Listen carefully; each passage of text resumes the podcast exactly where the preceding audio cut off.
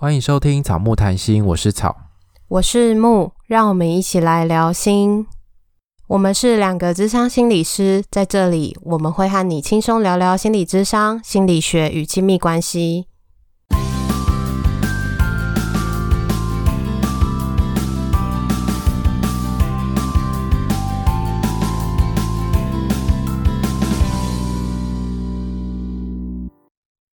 今天是我们的恋爱信箱第十五集，我都很怕，就是我们会忘记录诶。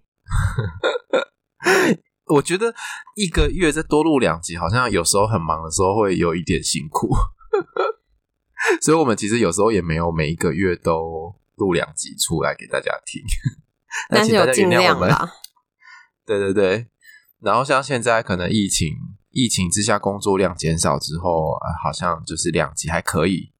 因为现在浩你比较忙了，我比较闲。之前是我我我也很忙。对啊，所以我们之前就好像有哎，有一个月好像少一集，对对对对对，然后有一个月好像少两集，就是有一种好，就是维持礼拜二的努力 hold 住它，然后恋爱信箱就有点佛系的感觉。对啊，哎，我觉得一个礼拜后一集真的是蛮辛苦，因为我看其他很多节目其实也都。好几个礼拜没有更新，就不要说是谁了。你是说，呃，从去年到现在没有更新，只更新了一集就消失的节目吗？你是说无所叉叉吗？对啊，他们有他们有更新两集啦，他们最近有更新了两集。那我们就进入今天的故事。好，那今天写信来的听众。跟她的男友是两个都是医疗人员，然后那时候都是待业中，因为我不知道他是多久以前写的，应该蛮久了，毕竟我们才十五，我都还没有回去开那个到底现在多少了。不知道你们现在找到工作了没？希望是还没，因为现在疫情期间，如果是医疗人员，然后找到工作应该是蛮可怕的，就很辛苦啊，真的。然后她寄信来的时候，这个听众是说她在准备考试。那她的男朋友是因为之前有一场车祸，还在休养复健当中。然后他们是南北的远距离，才刚交往了几个月这样子。现在不知道还有没有继续交往。南北真的很辛苦，而且他是高铁没办法到的距离，就是比高雄在更远。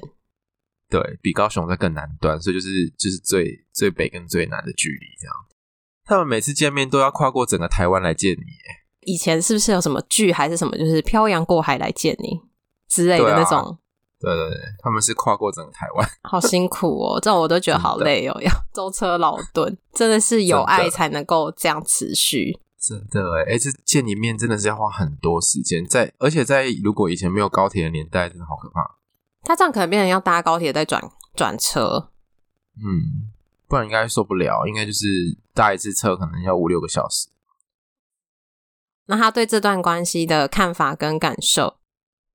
我觉得他是一个很愿意包容我的人，但也因为他很容易敏锐的观察到我的缺点，所以让我常常不知所措。很像没有穿衣服被看到的感觉吗？就是有点赤裸，或者是那种被突破盲肠的感觉，会有点难堪吧？嗯。好像就是有一种自己的比较内心的部分被看到的感觉吗？或者是如果他们没有交往很久啊，只有交往几个月，也许还在一个不希望被对方看到缺点的状态里，所以如果对方一直直接看到自己的缺点的时候，担心自己在对方心中的那个评价跟形象。形象。可是交往久了之后，真的就不会，就是。就就这样啊，就是哦，我就是这样，也不想要太多的隐藏。你会吗？会啊，就是觉得哎没差啊，就是知道关系就是在那里啊，也不会要隐藏。又或者是这个状态还是他个人的特质，或者他的习惯，就是他不太习惯或者不太喜欢让伴侣知道自己的一些可能比较脆弱或是一些缺点，自己比较不喜欢的地方。最近发生的事件。他说呢，因为我的上一段感情是被劈腿收场的，所以心中容易产生不信任感。但是我也因为知道自己会这样，就努力去压制这些感受，不想给这段关系造成影响。但是我好像高估自己了。这两天我终于把他惹生气了。前天因为我已经一段时间情绪低落，不确定是因为考试的压力，还是平时他也木讷寡言，让我对这段关系感到失落。他特地从台北到高雄，当天来回就为了吃这一顿晚餐，看看我的状态。而当天其实我就开始觉得，怎么可能他真的会从台北当天来回？所以我觉得他应该会像之前一样回到台南的住屋处住上一个礼拜左右，再回台北。因为他的男友以前是在台南念书。那当天其实他为了解答我的疑惑，也传了车票的截图给我看，但隔天。我仍然还是很怀疑，我知道我这样子似乎有点病态，但是还做了查车票真实性的动作，因为我事后也觉得这样太夸张了。但晚上聊天的时候，他打破以往住在家里面怕吵到家人而坚持不用语音聊天的原则，陪我聊天。那陪我聊天的时候，我又产生了疑惑，不小心讲出一句：“你是不是其实还在台南？”当下他气到不想再跟我说话。他也有先表明说，他需要先消化一段时间。后来隔一整天都没有再传讯息，直到很晚才回复我聊这些问题。听众想要我们讨论的是，我该怎么样做才可以改善我的不安全感呢？所以在他的事件里面看到了他的不安，即便连传车票给他看，他还是不太相信。对。然后又不小心爆出了一句：“你是不是其实还在台南？”我觉得对男友来讲可能是蛮伤的，很像是有一点怀疑他说的真实性，就是对，因为劈腿感觉就是会那个嘛，就是骗你他在的地方，所以他才能够去找另外一个人。对，这个我就有我就有经验呐，你有经验哦？你什么经验啊？我是被劈腿的，我不是劈腿的，好不好？我知道，我知道你是被劈腿了，所以那个过程，那个常常被隐瞒，然后欺骗，你常常要去怀疑，跟这个不安的感觉是什么？不是，不是，应该是说那时候讲渣男的那集嘛。他说他回外婆家，然后我留在他家，然后他去别的女生家，哦，就是他把我安顿在他家，然后他去别人家。劈腿这件事情曝光之后，我才知道，哦，原来当时他不是真的去外婆家，是去其他女生家劈腿这样子。对，然后还把我留在他家，可能怕我去哪里嘛，就把我安顿在他家，然后自己出去玩。所以，那你事后他这个动作对你来说产生什么影响？你心里会不会常常有很多的不安全感？我觉得在关系的刚开始的时候会，然后那个会可能是一种，可能你要确认这个人是不会再这样做。可能我那时候在下一段关系的时候，我可能就会有一点是 偷看对方的讯息。或者是我可能会问他吧，就是可不可以看他讯息什么的。但是我会让他知道，说是前一段关系有不安。但是其实某部分后来也觉得，如果他真的要藏，其实也是不会让你发现。所以好像就是慢慢的去调整那个不安的状态。所以你是说这个关这个不安的感觉是带到了下一段关系吗？我觉得在每一段关系刚开始都会有一点的，因为。关系还不稳固的时候，你就会本来就是会不安，因为其实你会不知道这个人是不是认真的。嗯，就是那关系还没有稳定的时候，对，就是可能彼此都还在那个热恋期，或者是刚开始的可能建立关系，他可能也是在看彼此适不适合，是不是要继续走下去的时候，那个关系其实是不是那么的稳固。然后我也会觉得说，我也不知道他是不是同时放很多线哦。所以其实一开始都会有一些不安。所以如果他告诉你他要去哪里的时候，或者他告诉你他怎样怎样跟你报备他的行踪的时候，有时候你可能会觉得会有点怀疑吗？一开始好像会有一点怀疑，可是几次之后，可能他讲一次之后，后面就是哦，他真的有去，然后或者是他有分享那个照片，后来你就会慢慢的比较安心。而且我觉得后来到某部分是，你知道说有的时候真的防不了。可能也听到一些个案的情况，或者是自己遇到的例子，你就知道说防不胜防。那在这个情况下，其实会让自己很受伤，或者是好像随时都要那种提高警觉的感觉。那防不了，那就算了，就不要防。那如果真的劈腿怎么办？劈腿再想怎么办啊？因为真的防不了。所以对你来说，劈腿是可能发生了再说，是之后的事情。可是我真的觉得防不了，你觉得防得了吗？我我真的觉得防不了，因为渣男那个他之前也有劈腿过，然后他跟我交往前，他也是说他不会再劈腿。对，可是后来他之后，我就真的讲到一句“狗改不了吃屎”，他自己讲的吗？没有啦，我讲的。哦。我以为他用这么生动的词描述他自己，因为他自己做承诺啊，就是交往前我就知道他曾经这样，然后他承诺过，就后来还是做一样的事情。但是你刚刚问我说那个防不防得了，我其实也觉得那是防不了。所以好像与其你在那边担心未来的事情，未来他会不会劈腿这件事情，然后会造成你现在很多的不安，而影响到关系的这种状态的时候，你造成我们关系更多的不信任跟你的品关系的品质下降。这样不是更容易劈腿吗？就他有可能会在这段关系里面某某一些东西得不到满足，而有可能去找别人啊。但是不不代表说他的行为是对的。但是有些人的劈腿是他在他的关系里面，他有些东西他不敢去讨论，或者是讨论没有办法得到，他就直接对外去寻求他想要的那一个部分。不代表说他不喜欢本来的关系，而是他觉得少了一些什么。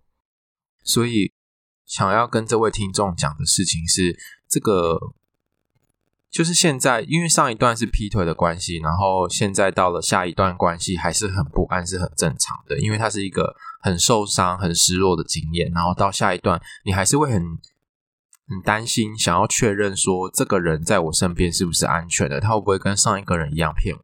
然后也需要一点时间，对，而且当他们才交往几个月的时候，这正才几个月而已，你连连这个人，你要认识他到多深，我觉得真的有难度。所以在你还没有完全掌握，或者是你觉得还没有办法安心之前，会有这样的怀疑是很正常的。而且还远距离，对啊，那么远，而且台台北是繁华的亚都区呢，就是诱惑很多这样。对啊。所以在这个时候，你觉得他可以怎么办？就是他怀疑他会真的来的时候，我觉得像你刚刚有讲到的，他需要知道自己之前经历过什么，他他的通常常常被触发的点是什么，然后他可能会需要跟他现任的男友摊开来讨论，就跟他讲说，我以前曾经有一段经验是怎样怎样怎样，所以讲到哪些点的时候，我可能就会。变得比较神经兮兮啊，或者是我就会很在意，我就会很担心，会很焦虑不安这样，然后跟对方讲，然后看对方那个时候可以做些什么，或者是让他知道过去的关系，在他现在关系怎么样，会好像是触发那个警铃吧？对对对，就是这东西怎么被挑起来的，然后会后面会怎么发展？也许你可能对自己有更多的认识，然后让对方也知道这个过程可能会怎么发生，那可以采取什么因应的措施。那像是我觉得这个男友也做得很好啊，他就是有传车票的截图给他看，然后呃本来不聊天的也会因为可能需要安抚这个情绪而破例去聊天嘛，或者是说状态不好的时候，他就是特地从台北到南部来看看他的状态，就是但是可能很忙，当天来回这样子。我想到了一个诶，就是他可能觉得说他。之前都不语音，那为什么现在要语音？是不是他在的位置他不是在家？所以他会不会也可以问他说，在他直接怀疑之前，然后至少先好像变成一个问句去问男友说：“诶，你之前都不聊语音，那你今天怎么会聊？”比起你直接跟他说你是不是还在台南，因为你问他说：“那你今天怎么会陪我聊天？”他就可以说啊，例如说：“我觉得你今天状况不好，我可能需要真的陪你。”还是说，我觉得最近怎么样？所以我们需要聊聊天，他就可以有一个他的想法。可是，如果是一个直接的陈述句，好像就有一点断定对方就是这样的感觉。所以，我觉得这个男友好像也蛮愿意支持，跟蛮愿意安抚这个听众他在上一段关系里面的伤痛，跟带过来的一些不安全感。所以我觉得好像是需要看见男友这些努力，然后把它放在心上，然后这个他每一个行为其实都是安全感一点一滴的正在建立这件事情。我觉得这个听众必须要有意识到，对对对。所以很像是当你感觉到不安的时候，你可以告诉你男友你的不安，然后男友可以做些什么事情，然后你也让你自己知道说，诶，他已经做这件事情，那我的不安就先放在这边，然后好像一个来来回回的过程，慢慢降低你的不安。这就像很多时候有些人交往，可能你跟朋友出去，可能一开始要。说你跟谁出去，或者是拍照，或者是分享你们真的是跟谁做了什么。可是，一段时间之后，对方可能知道说啊，你通常都跟谁出去，你都做些什么，那些东西可能也就不需要了，因为那关系已经稳定了，或者是他也理解你的生活圈，或是理解你这个伴侣，就是不会去做一些让他担心的事。嗯，然后这边他有提到一个，因为心中很多不信任感，然后他会担心影响。关系，所以他就会去压制自己的感受。可是我觉得这个压制好像是有时候你压了一段时间之后，然后你心里面有很多的小剧场，所以你可能会旁敲侧击的去找很多证据线索。对对对，你会去很像侦探一样，你很像在俩搞这样子。可是这种压制，可是其实过一段时间它是有可能会爆发的，因为我们知道那个情绪会累积，然后累积久了可能会满出来。然后这爆发的时候，可能就会有更多的情绪，或者是有更伤害对方的行为之类的，反而会影响到关系。所以我觉得好像不如是像刚刚我们讲的那样子，是可以摊开来讨论的。而且这个讨论其实可能男友之前都知道。你是被劈腿会有一些不安，可是他不知道你过去的那个不安怎么触发现在关系的不安，所以是可能很像是一个有些东西我们都知道，可是当这些东西真的拿出来讨论的时候，其实有时候又会讨论出我们意想不到的结果。是，诶，我的知道跟你的知道是一样的吗？还是说我们彼此都知道，可是我们的知道是有落差的？嗯，对，这是很有可能的。所以我觉得去核对这个知道，就是我们两个。知道的东西到底是一不一样的东西？我们有没有共识？或者我以为我们知道是一样，但其实不一样。对，所以这个可能可以去讨论跟核对，然后也可以去跟男友讨论说，当你觉得不安的时候，你可以怎么表达你的不安，是他比较不会觉得不舒服。因为那个你是不是还在台南的这个？不安的表达方式，他可能觉得不舒服。可是会不会有其他的方式的表达，是他比较可以接受？而且当他听到的时候，他会很快的知道你不安，他需要安抚你，而不会他自己好像情绪也被激发了。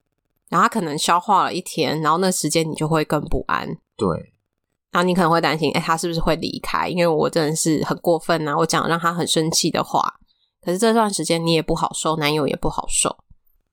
我觉得那些不安很常常会引起很多小剧场，就是你会在心里面演练各种可能的结果，然后有时候在旁人看起来这些东西是连不起来的。比如说刚刚讲到的，他没有回我讯息，是不是他就不要我了？旁人看起来可能会觉得，哎，这个连太快了吧？可是，在那个当下当事人的时候，可能就是这种感觉，然后他会把这件事连接在一起。所以这些小剧场。自己在那边一直转、一直转的时候，其实真的很可怕。因为这个一直转的时候，有时候我们就会相信，好像是真的是这样，然后下次会寻求一些线索或者讯息来证明我我想的是有可能发生的，然后就会更不安。自己被自己说服了，这样。对，没错。所以可能需要去真的去整理一下，就是当你不安的时候，男友通常会怎么样做一些事情，让你觉得是。比较安心，或者是被安抚的，然后你也可以跟男友表达你需要他怎么做。例如说，你觉得不安的时候，他可能需要传个什么样的肯定的讯息给你，还是做个什么样的动作会让你感觉到比较安心。然后这样来来回回几次，一段时间之后，那个不安的感觉大部分应该是可以慢慢下降的。但是或许也没有办法每马上的变成零，然后重新回到很相信对方的状态。嗯，所以这个还是会需要时间，所以不用期待说很快，男友安抚你几次之后，你就要马上可以很相信他，这是有点困难。然后另外我还有看到一个东西是，他说男友平时可能木讷寡言，因为我在想说，如果对方是木讷寡言的这种状态底下，就表示对这个听众来说，他对对方的掌握程度是可能会比较少。如果他都很少讲他自己的事情，然后也很少讲他自己的看法跟感受，我就不知道他现在在想什么，或者是他感觉到什么，所以我会需要猜，然后这个越多的猜的时候，就会越增加那种不稳定、不确定、不安的感觉。所以她可以跟男友去讨论她的这个木讷寡言对她的不安，或者是对关系的影响是什么。例如，就她觉得可能会像你说的，她没有办法知道她的状态。那有没有可能是她可以多问男友，或是男友多跟她分享，两个人去很像是磨合吧？因为他们还在就是热恋期，要磨合到一个彼此都可以接受、舒服的互动模式。对啊，而且我觉得他们很难啊，因为他们是远距离。然后见一次面要这么难，其实好像很多时候就是只能靠着通电话或者视讯这种方式嘛。但是这种方式就是很大量的是仰赖语言做沟通的桥梁，因为你没有跟他生活在一起，你可能没有办法看到他其他生活的面向。所以我觉得这个不安好像真的会，嗯，蛮难被稀释掉的诶。在这些事情里面，听众的感受。他说：“虽然他愿意因为我的过去而包容我，但我知道，如果我没有办法改善自己的问题，会很容易又再次的伤害他。我好讨厌现在的自己。明明以前我对另一半是可以完全信任的人，现在却是草木皆兵。也因为我过去，草木皆兵，我刚刚也停了一下。好。”因为我过去在精神科职业的关系，这些心理层面的问题，我一旦抛出来，朋友总是会问说：“啊，你不是学这个的吗？你怎么会这样子？”啊，我都不知道如何开口了。然后他后面挂号说，男友一开始也会这样子讲。我其实也参考过很多书籍，我知道目前已经是我最好的状态了。前一年我的状态更糟，如果我还单身的话，也许不用烦恼这些。但是我现在总是会害怕自己又说错话伤到男友。所以你的那个叹气好真实哦，我们有时候也会被这样讲，对不对？对，就是一个包袱哎。真的，我觉得那时候我们在看的时候，就是同样都觉得这是专业人员的包袱，就好像我们是心理师，所以我们情绪、人际关系、亲密关系任何方面都很顺利，因为我们学这个。可是我们学这个不代表我们身边的人也学这个啊。对啊，而且我觉得不是学这个就不会遇到啊，你学这个只是。让你在遇到的时候，可能多一些视角、观点或者是方法而已啊。但是你还是得要面对跟处理。但是我们也是人，我们有时候也是不想面对、想逃避，或者是有找不到方法的时候啊。就像医生也会生病啊，如果医生也不会生病，然后也不会得癌症，或是也不会过世的话，那每个人都当然拼死拼命去当医生啊，因为就是一个身体健康、长命百岁的保证。我觉得这是一个很好的比喻，就是如果现在有人跟我讲这种话的时候，我就会问他说：“那你觉得医生会不会生病？”他就会闭嘴。会啊。你看现在疫情，任何人都会确诊，他不是都说病毒不会挑人吗？所以不管你的职业，不管你的身份地位，你再有钱再没钱，你都会还是有可能有机会会确诊或是被感染。对啊，所以不论你再有钱再没钱，你读什么科系，你的另一半还是可能会劈腿啊。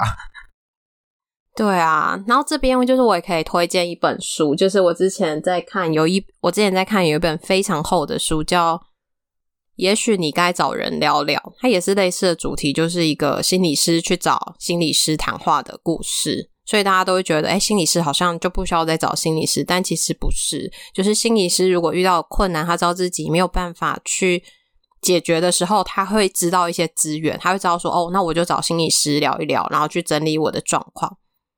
所以其实是更知道哪些东西可以帮助自己，而不是自己都一劳永逸，不会面对这些事情。那我觉得这听众其实也很对自己的状态有蛮多掌握的啊，因为他知道说去年自己的关系一定是更惨，可是现在其实是已经是比较好的状态了，所以他其实自己也有看到从去年到今年的这个转变。没错，而且。这个也不是你愿意的啊，就是不是你愿意要让自己草木皆兵，或者是也不是故意要去伤害男友的。但这个在你们的关系里面变成是一个很重要的课题，没有办法去逃避。对啊，然后我想跟这个听众讲的事情是，虽然建立信任是真的很困难，就是你在平常的时候，在没有被劈腿的伤痛的状况下建立关系，本来就是不容易的事情。哦，你知道我前几天就是我的个案就跟我讲说，你知道吗？建立关系是一点一滴慢慢努力累积的，可是要破坏那个信任，就在一夕之间，整个可能会崩溃。就是他可能双方只要做了某一些事情，这信任可能就会马上塌掉。我觉得他讲的好好真实哦，就信任好像真的是这种状态，就是你要累积的时候很不容易，可是要崩塌的时候是很快。但是信任又很重要，对。那我想讲的是，就是过去的伤痛这个部分，其实跟你现任的男友没有关系，因为那是你过去的事情。可是谁没有过去呢？但是我觉得疗愈这个伤痛，当然是你自己得要面对跟处理，这是你的责任。但是，嗯、在今天开录之前，我们两个也在讨论说，诶，那如果自己的伤痛还没处理好，进入下一段关系可不可以？这样子，我们的。结论是好像没有可以或不可以，但是是知道你自己在那个伤痛里面的是状态是什么，然后你可能会产生哪些反应，怎么样影响关系，但是这些东西需要让对方知道，让他有个心理准备，也知道怎么样应应这些东西。所以我就觉得，虽然说你带这个伤痛进入到下一段，也有可能会再伤害到现任的男友，现任的这段关系的。信任的建立是你们现在两个人的事情，虽然说会比较困难一点，但是我觉得两个人是需要一起去努力的，而不是说，虽然说我以前被劈腿，但是都是都是我自己的事情，都是我的问题，都是我自己需要去面对的，跟他无关。我觉得好像也不是这样子。所以也可以跟男友讨论说，当你觉得不安的时候，有没有哪些行为可能会伤害到他，或者是什么样的方式是让男友可以比较不会受伤？可是你也可以表达你的不安，因为你的不安有很多的方式可以表达。你可以怀疑他，你可以变成是一个问句，或者是你可以很直接的表达你的不安、你的感受，有很多的方式。没错。我想问一下这个听众是：之前你可以对一个人完全信任，但是现在是草木皆兵。我我很想问说，从这个过程当中学习到什么？因为我看到这一段的时候，我会觉得跟自己的状态好像也有点关系。因为无条件相信一个人是，我觉得是蛮难做到的一件事情。可是某种程度上，这种状态好像会让自己受的伤会很重、很重、很重。所以这就很像是一个很单纯的状态，以为就是从此就是幸福快乐。可是从此幸福快乐是一个很困难的童话结果。对，就是好像你全然的相信对方，可是还是要保有一些空间跟弹性。对啊，就是虽然愿意相信他，但是不代表未来不会发生一些事情让你受伤害。如果是我的话，我可能会有这个心理准备，我会觉得。完全的相信对方是一件很美好、很浪漫，然后很不可得的事情，可遇不可求的事情。但是也有百分之一点点的机会，是我们可能会不欢而散，我们可能会结束关系。对，就是我不排除他还是可能会劈腿，或者是他还是可能会做出一些事情伤害我之类的。那我也不保证说我可以，我我完全不会伤害到他，所以我觉得。对我来说，这种完全信任人的这种状态，对我来说好像是一种童话。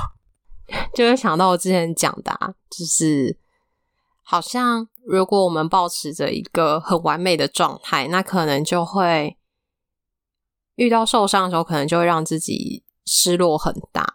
可是这是我们。每个人自己的价值观，这个价值观也因为你过去遇到了什么样的感情，或者是你的原生家庭，会让你有这些价值观。例如，有些人就觉得不可能白头到老，那有些人可能觉得我们交往就是要走一辈子。每个人的价值观不一样，那可能这个价值观都会因为你在每段关系遇到不同的人，都会有一些修正。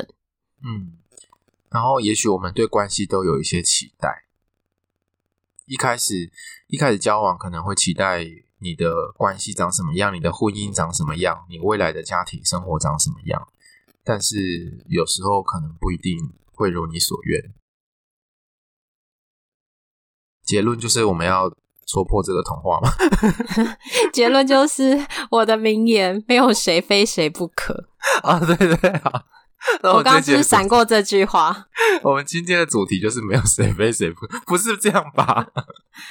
不是啦，但是，嗯，我觉得这里都是在恋爱的过程中在学习的是你怎么跟一个人保有关系，可是还是保有你自己。不是，你投入关系，但不是百分之百所有的东西都投注在关系。一旦没有关系之后，你可能会觉得，那我还剩下什么？我的所有东西都投注在这边，那当结束了之后，我好像不知道我是谁。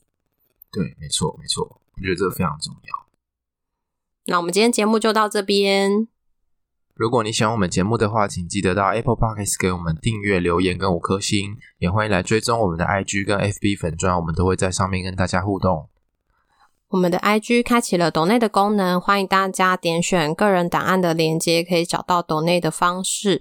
然后大家记得看 IG 的限时动态哦。我们这集上的时候，我们应该还没有抽奖。礼拜二的节目是让草失眠的留言，这集我们有抽奖的活动，所以大家可以去看我们的 IG 参加抽奖。奖品非常的丰盛，对，奖品超丰盛。然后木自己很想要一组，但是厂商没有给木，哎，偷偷讲。所以我就跟听众说，就是有一个听众，他家离我家还蛮近的，我就跟他说，哎、欸，如果你抽中分一瓶给我，他就说好。对，因为真的超多瓶。好，这个厂商真的非常大方，所以大家赶快去留言留起来。拜拜，拜拜。